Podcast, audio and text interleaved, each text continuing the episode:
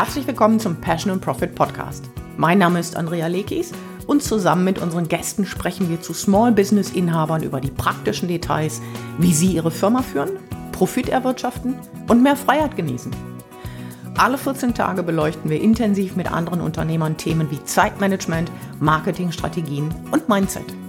Unser Ziel ist es, Ihnen jedes Mal etwas Neues zu präsentieren, das Sie sofort anwenden können, damit Ihre Firma wächst. Und im heutigen Podcast geht es um ein Thema, das auf viele etwas zombieartig wirkt. Also abschreckend, kalt, herzlos. Es geht um Systeme und Prozesse. Aber Systeme sind für unser Business, was Knochen, Muskeln, Adern für unseren Körper sind. Stellen Sie sich vor, Sie müssten ohne Ihr Knochensystem stehen. Es geht überhaupt nicht. Wie die Systeme im Körper, so schaffen auch Business-Systeme Struktur, Konsistenz, Vorhersagbarkeit und für mich auch Geschwindigkeit. Und ganz genauso wie die Venen und Arterien in ihrem Körper nicht nur Röhren sind, sondern lebendiges Material, das vom Leben erfüllt ist, ganz genauso können die Systeme in ihrem Business sein. Voller Leben. Ihr Unternehmen hat ein Herz und ihre Systeme sind kritischer Teil des lebenden Organismus, der ihr Business ist. Ein Autoresponder, eine E-Mail, die Produktion eines Podcasts. All das kann mit Leben erfüllt werden und Spaß machen. Ihnen und Ihren Kunden. Und heute habe ich jemanden dazugeholt, der für mich der absolute Systeme-Ninja ist. Insbesondere für kleine Firmen, weil ne, wir brauchen vernünftige, überschaubare Systeme. Und das ist der Mike. Hallo, grüß dich. Ja, Systeme. Du merkst, äh, ich muss etwas Luft holen, weil ich finde deine Metapher mit dem menschlichen Körper so schön. Da muss ich etwas überlegen, wie ich dann den Bogen kriege in dieses Thema rein. Deshalb lass uns vielleicht mit drei äh, Zitaten dazu beginnen, die ich gefunden habe, die das Ganze nochmal aus einer Business-Sicht verdeutlichen. Das erste Zitat lautet, wenn du das, was du tust, nicht als einen Prozess beschreiben kannst, weißt du überhaupt nicht, was du tust. Und das hat ein gewisser Edward Deming gesagt. Edward Deming war amerikanischer Physiker und Statist. Er ist nach dem Zweiten Weltkrieg nach Japan gegangen und hat dort in vielen japanischen Unternehmen mitgeholfen, das aufzubauen, was wir heute unter dem Begriff Qualitätsmanagement kennen. Also das, was japanische Unternehmen heute an Qualität, Qualitätsmanagement auszeichnet, hat seinen Ursprung in dieser Zeit. Ein zweites Zitat 85 Prozent aller Qualitätsprobleme liegen an Prozessfehlern und nicht an den Menschen, die in den Prozess eingebunden sind. Und das hat ein gewisser Joseph Moran gesagt. Joseph Moran ist ein Kollege von Edward Deming. Auch er ist Amerikaner, auch er ist nach dem Zweiten Weltkrieg nach Japan gegangen. Und beide, Moran und Deming, gelten so ein bisschen als die Pioniere des Qualitätsmanagements. Und dann habe ich hier noch ein drittes Zitat dazu. Ein Unternehmen kann als ein Prozess verstanden werden, durch den es Wert erzeugt, Wert für die Kunden erzeugt. Und das hat ein Michael Hammer gesagt. Und Michael Hammer ist einer der gedanklichen Väter des Business Process Reengineering. Oh. Das ist etwas, womit mhm. ich mich während meines Studiums äh, intensiv befasst habe. Aber an allen, an allen drei Zitaten wird letztendlich deutlich, welche Macht Systeme und Prozesse haben können oder haben, um unser Business voranzubringen. Und über folgende Punkte wollen wir heute sprechen. Das erste ist, wie helfen eigentlich Systeme und Prozesse in unserem Business? Das zweite, welche Arten von Systemen und Prozessen gibt es? Dann, welche Bestandteile hat typischerweise ein System? Und, was Sie wahrscheinlich am meisten interessiert, wo fangen Sie an, in Ihrem Business Systeme voranzubringen? Nun, schauen wir uns zunächst an, wie helfen uns Systeme und Prozesse? Und wenn man sich das genauer betrachtet, wird man feststellen, dass es bei Systemen und Prozessen in unserem Unternehmen, egal wie groß oder klein das Unternehmen ist, eigentlich immer um Kommunikation geht. Das heißt, es geht zunächst erstmal um die Kommunikation mit uns selbst oder auch um die interne Kommunikation mit Kollegen, mit anderen Abteilungen. Es geht um die Kommunikation mit Kunden Und es geht um die Kommunikation mit dem, ja, man kann sagen, dem übrigen Netzwerk, also Lieferanten, Presse, Agenturen und alle die, die nicht Kunden sind und die nicht unmittelbar im Unternehmen halt beteiligt sind. Und wie ich schon gesagt hatte, Systeme oder System ist letztendlich nichts anderes als ein Prozess, ein Prozess, in den etwas reingeht und das verarbeitet wird und bei dem etwas rauskommt, was offen, was, was hoffentlich mehr Wert hat als das, was ich reingesteckt habe. Und darf ich hier kurz was ergänzen oder fragen, Mike? Natürlich. Ähm, der Sinn und Zweck eines Systems ist doch dann, weil es soll ja nicht irgendetwas rauskommen. Exakt. Ne, sondern es soll möglichst genau das rauskommen, was ich möchte, dass rauskommt. Ganz genau, das ist das, was du schon auch in der Einleitung gesagt hast. Systeme helfen mir hier eine Vorhersagbarkeit zu schaffen. Systeme helfen mir, bestimmte Ergebnisse zu reproduzieren, zu analysieren und sie zu verbessern. Also unterm Strich kann man sagen, Systeme und Prozesse helfen mir, ein oder meine Probleme, die ich habe, besser zu lösen, besser zu kommunizieren mit VAs, mit Lieferanten, mit Kunden und Prozesse und Prozesse und Systeme helfen mir dabei, besser planen zu können. Ich habe praktisch Verlässlichkeit, Konsistenz, Struktur bei mir. Ich muss nicht jedes Mal wieder, und das ist für mich der Hauptansatzpunkt eines Systems, ich muss nicht jedes Mal wieder das Rad von neuem erfinden, sondern ich kann mich einfach auf bewährte Prozesse verlassen. Oder wie ich manchmal sage, ich kann zwischendurch mal mein Hirn an den Haken hängen weil dafür Sorge betrieben wird oder weil das ne, ja. sozusagen schon geregelt ist. Ja, wir werden noch sehen, dass das eigentlich für jede Größe von Unternehmen anwendbar ist, so ein System, weil man denkt immer, oh, System, dafür bin ich viel zu klein, das ist viel zu viel Aufwand. Nein, Überhaupt nicht. Gerade, und das ist für mich der wesentliche Punkt, gerade für kleine Unternehmen sind Systeme wichtig, weil die halt gar nicht diese riesen Ressourcen haben wie Konzerne. Die können nicht eben mal zehn Mitarbeiter an ein Projekt setzen, sondern die müssen zusehen, dass sie mit ihren oft sehr begrenzten Ressourcen, und das meine ich in jeglicher Hinsicht, äh, das Maximale rausholen. Und gerade an dieser Stelle entfalten Systeme für mich ihre gesamte Wirksamkeit. Kannst du ein Beispiel für ein System nennen? Ja, ich gehe da noch etwas intensiver okay. darauf ein, aber ein ganz simples Beispiel für ein System ist beispielsweise, wenn ich eine E-Mail von Kunden erhalte oder eine bestimmte E-Mail von Kunden immer wieder kommt. Ja, wenn eine bestimmte Frage von Kunden immer wieder kommt, da ist dann die Frage, setze ich mich jedes Mal neu hin und beantworte von vorne die E-Mail, überlege ich jedes Mal von vorn, was schreibe ich? Oder mache ich mir vielleicht eine Vorlage, die diese Frage schon beantwortet. Eine Vorlage, die ich dann nur noch mit dem Namen ausfüllen muss beispielsweise. Oder gehe ich vielleicht sogar noch einen Schritt weiter und mache eine äh, häufige Fragensektion auf meiner Webseite, auf der Kunden die Frage schon finden können und mir gar nicht erst eine E-Mail schreiben müssen. Mhm. Ja, das sind so zwei einfache Überlegungen, die jeder von uns umsetzen kann. Mhm. Ja, und die aber sofort das Leben leichter machen können und uns Zeit ersparen. Mhm. Ja. Verstehe, klar. Ja. Ähm, um jetzt zu wissen, wie man am besten anfängt, muss man natürlich etwas über den Aufbau von Systemen und Prozessen verstehen. Und deshalb schauen wir uns jetzt die Arten von Systemen an und danach sage ich kurz etwas zu den Bestandteilen und dann springen wir rein, wo Sie am besten anfangen können beim, beim Aufbau Ihrer Systeme. Bei Arten, bei den Arten von Systemen habe ich so zwei Klassen, in die man das unterscheiden kann. Also zunächst mal die eine Unterscheidung ist zwischen bewussten und unbewussten Systemen.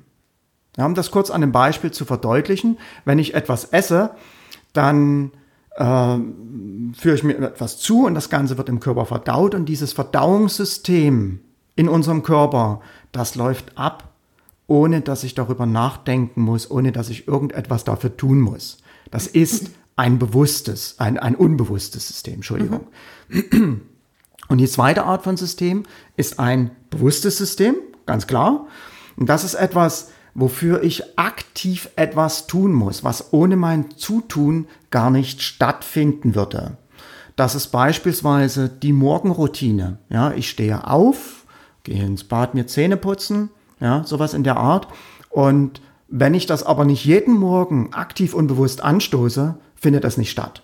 Das heißt, kleine Dinge wie zum Beispiel eine Checkliste oder ein Workflow sind dann schon Teil eines Systems. Ich meine, kein Mensch geht hin und schreibt sich die Morgenroutine auf, die da heißt aufstehen, ähm, ins Bad gehen, duschen etc. Aber es ist schon eine Systematik, wo wir praktisch die Checkliste dafür einfach im Hirn abgelegt haben. Ja, so kann man sich das vorstellen, genau. Mhm. Okay. Verstehe. Magst du noch was trinken? Ja, bitte. Okay. Warum ist das wichtig mit den bewussten und den unbewussten Systemen? Nun, ganz einfach, es gibt auch in unserem Unternehmen viele Sachen, die ich tue und die man tut, über die man sich gar nicht mehr bewusst ist, was man da eigentlich macht und äh, wo man gar nicht mehr merkt, wie viel Zeit und wie viel Energie da äh, verloren geht. Mm, das könnte zum Beispiel sowas sein, wie dass der Drucker nicht nah genug an meinem Arbeitsplatz ist und ich das gar nicht mehr wahrnehme mit der Zeit, dass ich einfach die Wege in Kauf nehme und dort jedes Mal Zeit verschwende. Das könnte aber auch zum Beispiel meine telefonische Erreichbarkeit sein, dass ich gar nicht mehr merke, dass ich in meiner produktivsten Zeit permanent vom Telefon gestört werde, dass ich das vielleicht anders organisieren müsste. Ja? Mhm. Äh, also es ist für mich wichtig zu wissen, dass es so etwas gibt, weil nur dann kann ich wirklich hinschauen und mich hinterfragen, was tue ich ja eigentlich? Mache ich das wirklich äh, richtig oder kann ich es optimaler gestalten? Um nicht nur Geld und, und äh, Zeit und Energie zu sparen, mhm. sondern um vielleicht auch ein besseres Ergebnis zu erzielen. Ja? Okay, also es gibt bewusste und unbewusste Systeme. Und die zweite Klassifizierung, das sind jetzt die Arten von Systemen an und für sich. Und das ist vielleicht auch die Frage, was, was gibt's denn da überhaupt? Nun, die einfachste Art von System, die haben wir gerade schon in unserem Beispiel gehabt, das mit der E-Mail. Da könnte ich mir zum Beispiel, wenn eine Frage immer wieder kommt äh, per E-Mail von Kunden, mir einfach eine Vorlage dazu machen, die ich wieder verwende. Also eine Vorlage oder ein Template, wie es auf Neudeutsch heißt, ist für mich die einfachste Art von System die mir das Leben an vielen Bereichen schon leichter machen kann. Eine zweite Art von System, und das ist das, was in Kleinunternehmen wahrscheinlich mit am häufigsten zur Anwendung kommen dürfte, sind Checklisten. Mhm. Ja, Checklisten für eine Podcast-Produktion, Checklisten für den Versand eines E-Mail-Newsletters, ja? Mhm. Und in Checklisten sind ein besonders machtvolles Tool. Man hat oft so das Gefühl, oh, Checklisten, das ist etwas, was mich so einschränkt und äh, was langweilig ist und was meine Kreativität verhindert. Aber genau das Gegenteil ist der Fall. Checklisten helfen uns dabei, bestimmte Fehler nicht immer wieder zu machen. Checklisten helfen uns dabei, diese kleinen Details, die aber am letzten, die aber letzten Endes doch entscheidend sein können, nicht zu übersehen. Und, und damit wir aber nicht daran denken müssen, halten wir so einfach in der Checkliste fest.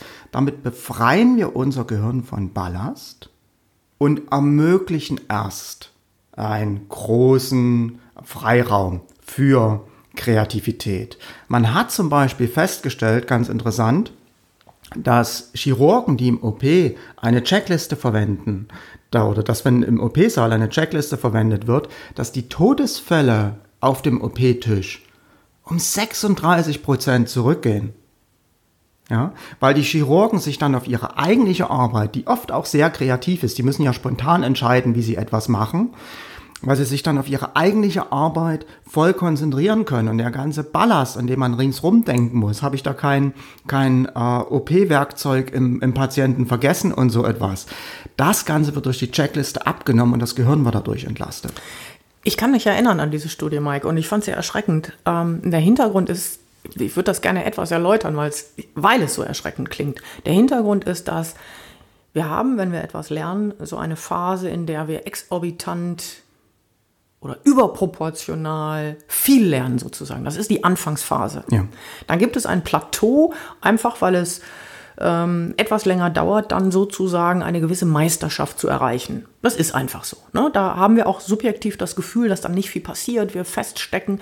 So, wenn wir dann aber eine gewisse Meisterschaft erreichen, und das sind zum Beispiel Chirurgen, die ja eine ganze Weile Ausbildung haben und bis sie dann überhaupt operieren dürfen, geschweige denn ganz komplexe Operationen, wie nehmen wir mal Herzoperationen machen, haben die ganz, ganz viele Jahre Erfahrung, tausende von Stunden. Der Punkt ist aber, wenn ich anfange zum Experten zu werden, setzt bei mir im Kopf eine gewisse, ich sag's, ich nenne es mal, weil mir kein besseres Wort einfällt, Nachlässigkeit ein. Mhm.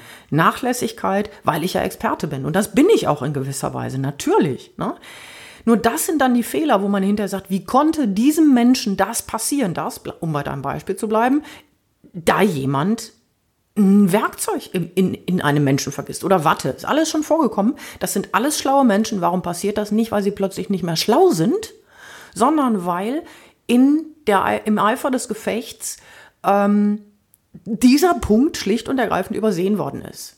Ja. Und wenn ich das noch ergänzen darf, ich habe vor einigen Jahren ähm, Gerade am Anfang, als wir äh, Sales Pages, also Verkaufsseiten auf die äh, Webseite gestellt haben, habe ich instinktiv angefangen, mir so eine Checkliste zu machen.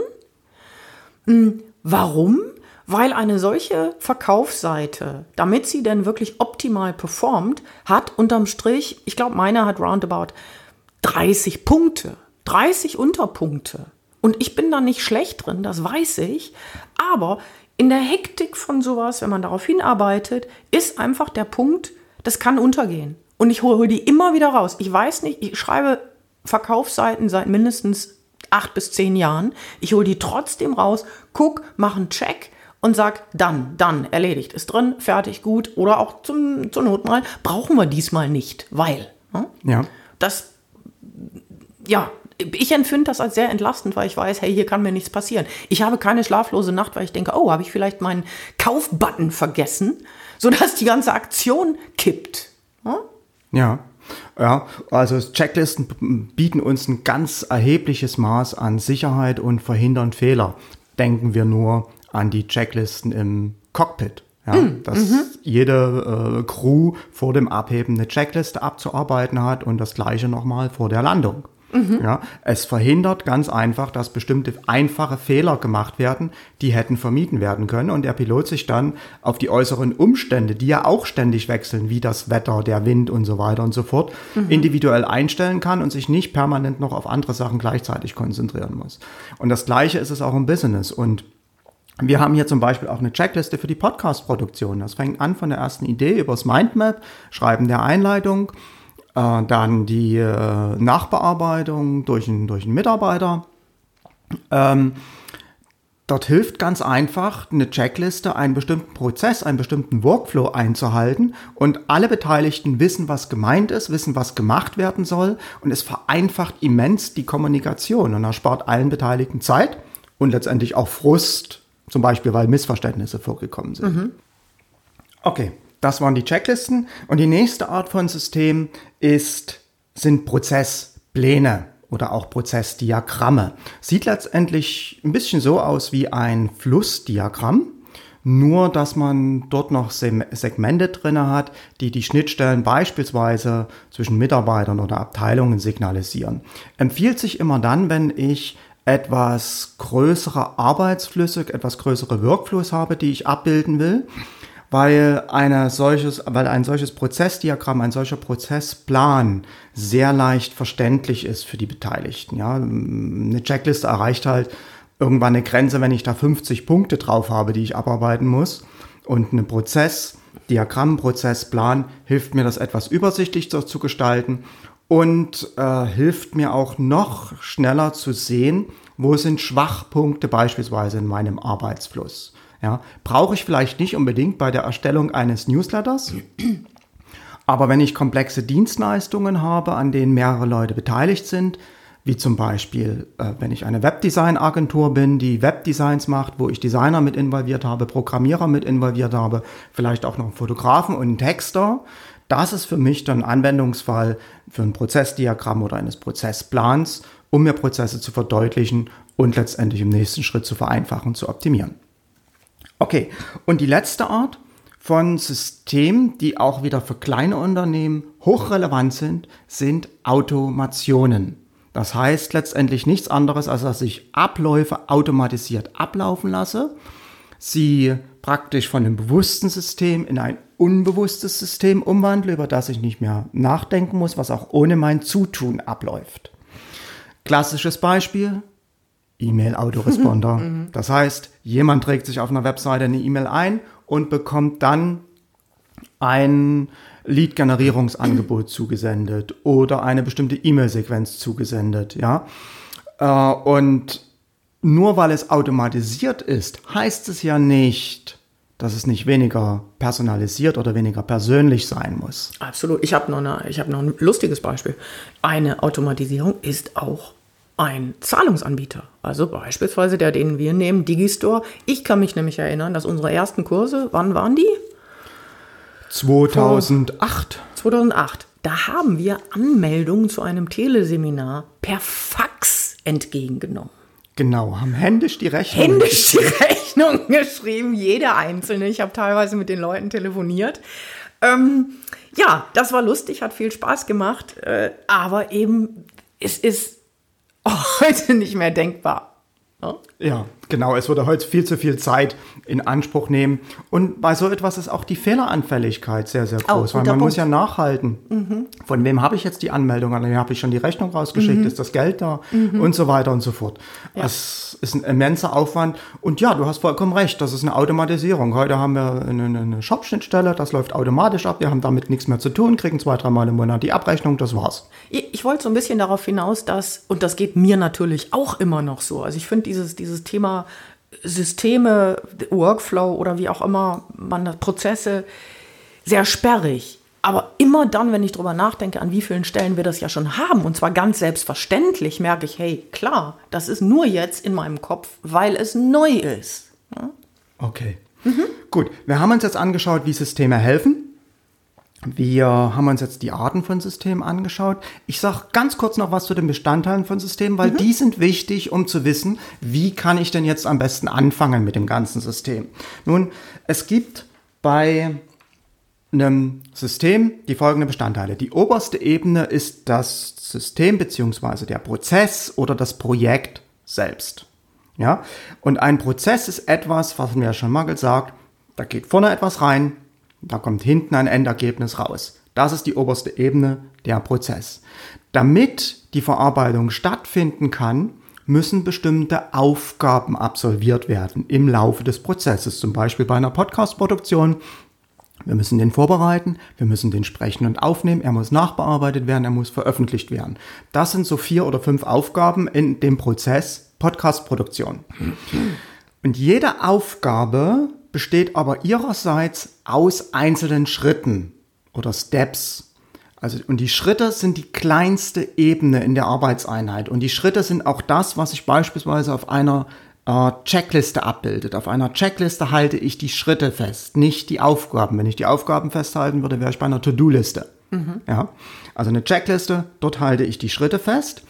Und ein und, und ein noch kleinerer Schritt ist dann eigentlich fast gleichzusetzen mit einem, mit einem Schritt ist die Entscheidung. Es kann nämlich auch sein, dass ich bei einem Schritt eine Entscheidung fällen muss, was mache ich als nächstes? Also wenn, dann, sonst im Grunde genommen. Das sind die vier äh, von oben nach unten geordnet, die vier Bestandteile von System, also ein Prozess oder ein Projekt selbst, die Aufgaben, um diesen Prozess zu absolvieren, die Schritte, die Schritte, um diese Aufgaben zu absolvieren und gegebenenfalls noch Entscheidungen, die ich treffen muss, welchen Schritt ich als nächstes gehe. Okay, und jetzt natürlich die Frage, wo kann man anfangen, wenn es um das Thema Systeme geht? Für den Einstieg ist ganz, ganz wichtig, starten Sie möglichst einfach.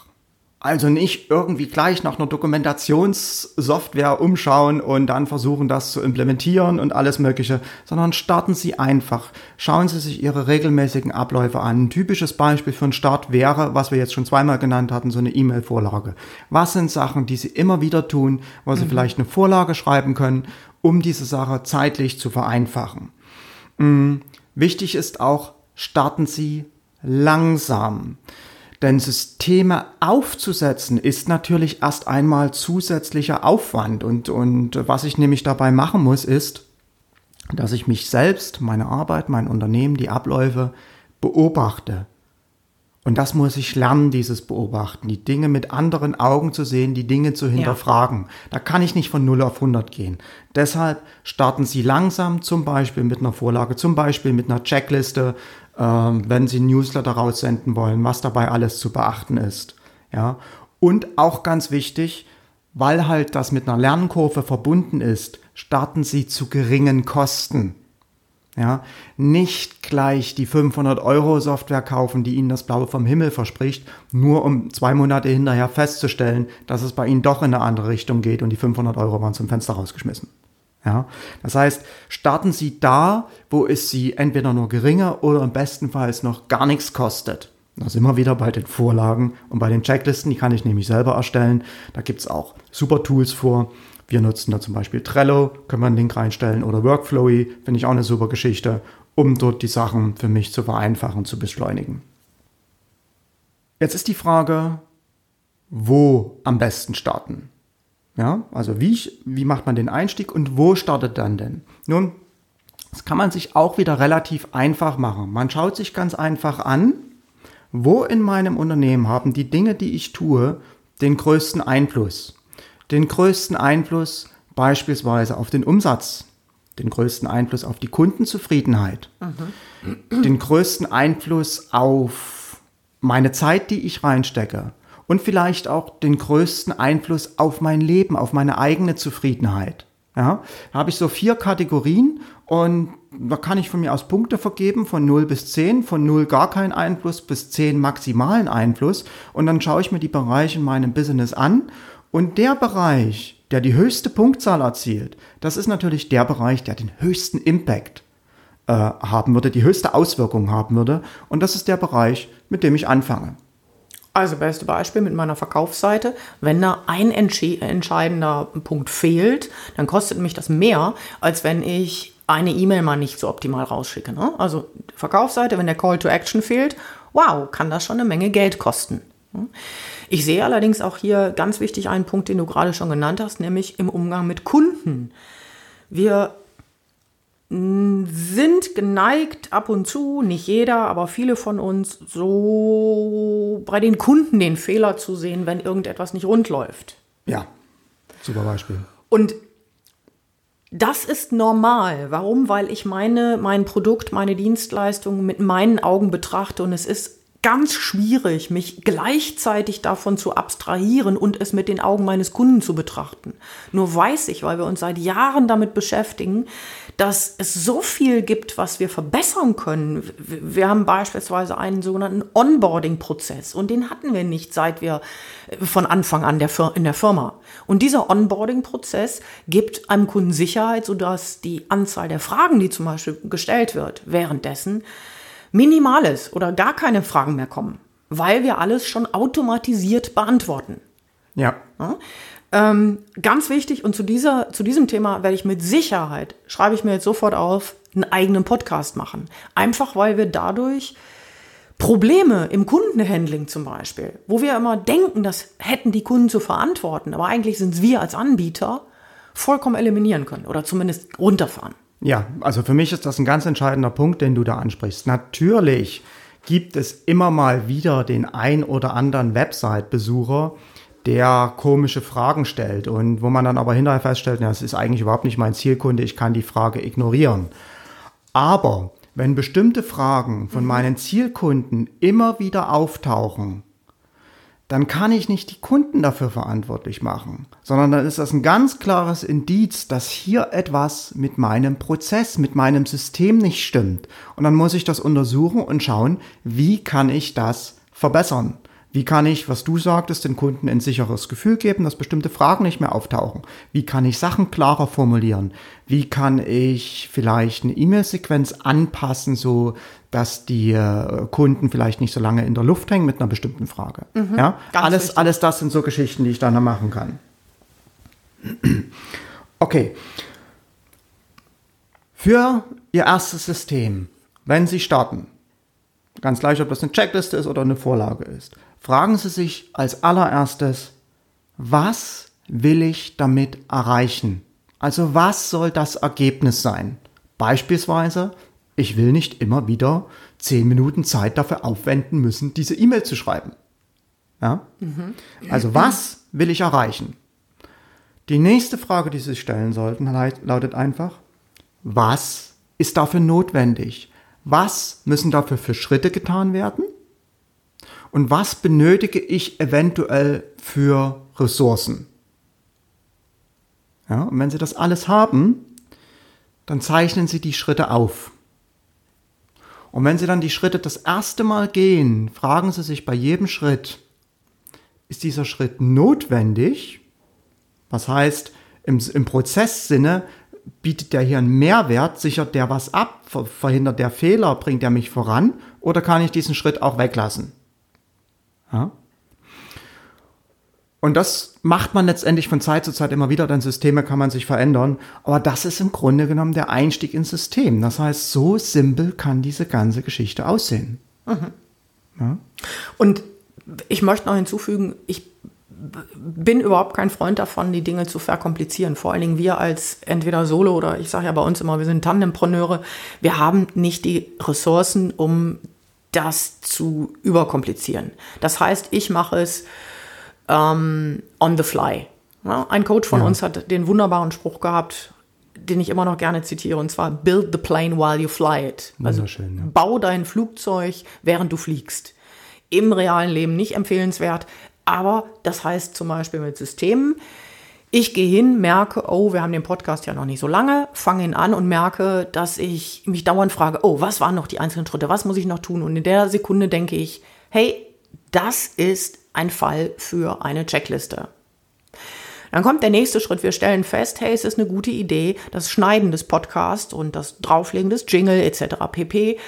Ähm, outzusourcen an Mitarbeiter. Der muss aber wissen, wie wollen wir das haben? Ja. Und damit der darauf zugreifen kann, kommt praktisch die zweite Zündstufe eines Systems, dass wir es in unserem Fall in Trello packen. In Trello kommt dann rein diese Checkliste.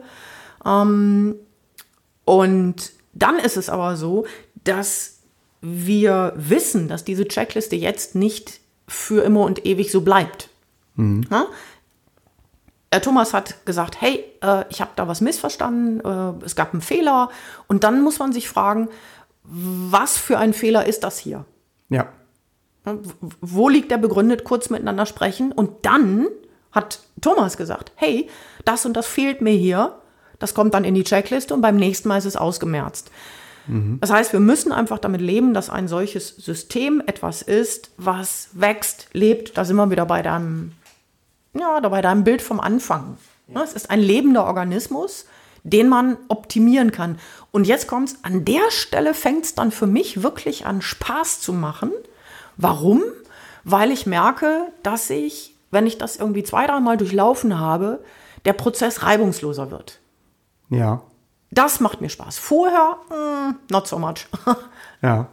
Da sind wir wieder bei dem Eingangszitat äh, von Joseph Moran, 85 Prozent der Probleme liegen im Prozess selbst begründet und nicht an Menschen wie Mitarbeitern oder Kunden, die irgendetwas falsch machen mhm. oder nicht verstehen, mhm. sondern es ist zu 85 Prozent der Prozess, in dem etwas falsch läuft. Und das, das gibt mir persönlich, mir persönlich gibt das aber auch eine gewisse Sicherheit, weil ich äh, dann auch genau weiß, wo ich schauen muss, was ich untersuchen kann. Ja, und das macht für mich eigentlich die Arbeit und die Optimierung von so etwas auch, auch, auch viel leichter.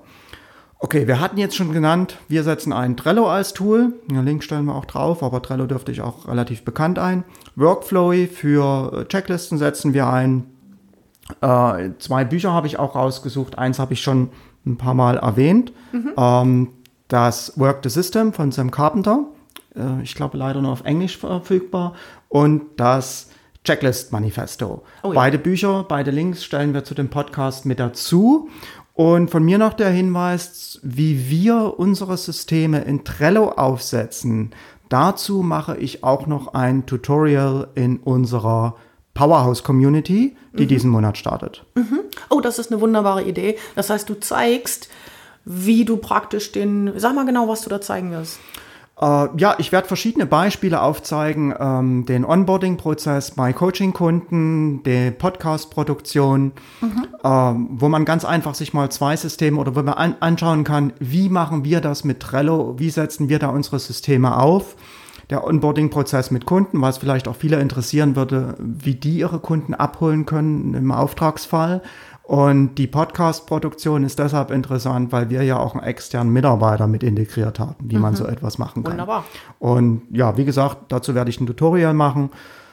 Für alle die, die im Powerhouse sind, es geht diesen Monat los und da finden Sie dann, oder da werden Sie dann das Tutorial finden. Ich habe es noch nicht erstellt, werde es aber demnächst machen. Mike, kannst du uns kurz eine Zusammenfassung geben, wirklich in vielleicht drei, vier Sätzen, was das Wichtigste ist zum Thema Systeme und Prozesse? Nun, für mich ist es nochmal ganz klar die Aussage. 85 Prozent der Fehler, die passieren, liegen nicht an den Menschen, die in diese Prozesse irgendwie eingebunden sind, sondern sie liegen im Prozess, im System selbst. Das heißt, ich kann mich nicht über Mitarbeiter oder Kunden beschweren, sondern ich muss zuerst auf meine Prozesse schauen. Der zweite wichtige Punkt ist, es dreht sich alles um die Kommunikation. Um die Kommunikation mit beispielsweise Lieferanten, Kunden, aber auch um die Kommunikation. Denn zum Beispiel eine Checkliste ist nichts anderes als eine Kommunikation mit mir selbst. Mhm. Ja, das ist die zweite wichtige Aussage. Und die dritte wichtige Aussage, wenn Sie ins System starten, starten Sie möglichst simpel, mhm. zu geringen Kosten mit und, dem und, Bereich, der den größten langsam. Hebel hat. Ne? Und, und mit dem Bereich, der mhm. den größten Hebel hat. Mhm. Genau. Wunderbar. Okay, das war's von dir. Damit sind wir am Ende angelangt. Für dieses Mal, ja. Okay, dann spreche ich schnell mein Schlusswort. Ich danke Ihnen ganz herzlich, dass Sie dabei waren. Und Mike wird, wie gesagt, zum Thema Prozesse und Systeme, wie man das konkret in Trello abbilden kann, was im Powerhouse machen. Wir machen mit Sicherheit einen äh, Podcast zum Thema Onboarding, also wie man mit Kunden, die man als Coaching-Klienten gewinnt, dann verfährt, damit die erstens sich wohlfühlen, natürlich dann noch eventuell verlängern, länger bleiben und uns natürlich empfehlen, weil das ist das Entscheidende, dass die Kunden zufrieden sind, weil nur dann empfehlen sie uns. Okay, das war es an der Stelle von uns. Prima, dass Sie dabei waren. Wir freuen uns, wenn Sie das nächste Mal ebenfalls dabei sind. Und wir würden uns sehr freuen, wenn Ihnen die Folge gefallen hat, dass Sie uns womöglich eine gute Bewertung hinterlassen, sodass andere Solo-Unternehmer, Tandempreneure auch etwas davon haben und ihr Business eben mit viel Spaß auf- und ausbauen können. Ganz herzlichen Dank. Bis zum nächsten Mal. Tschüss, Andrea Lekis. Tschüss.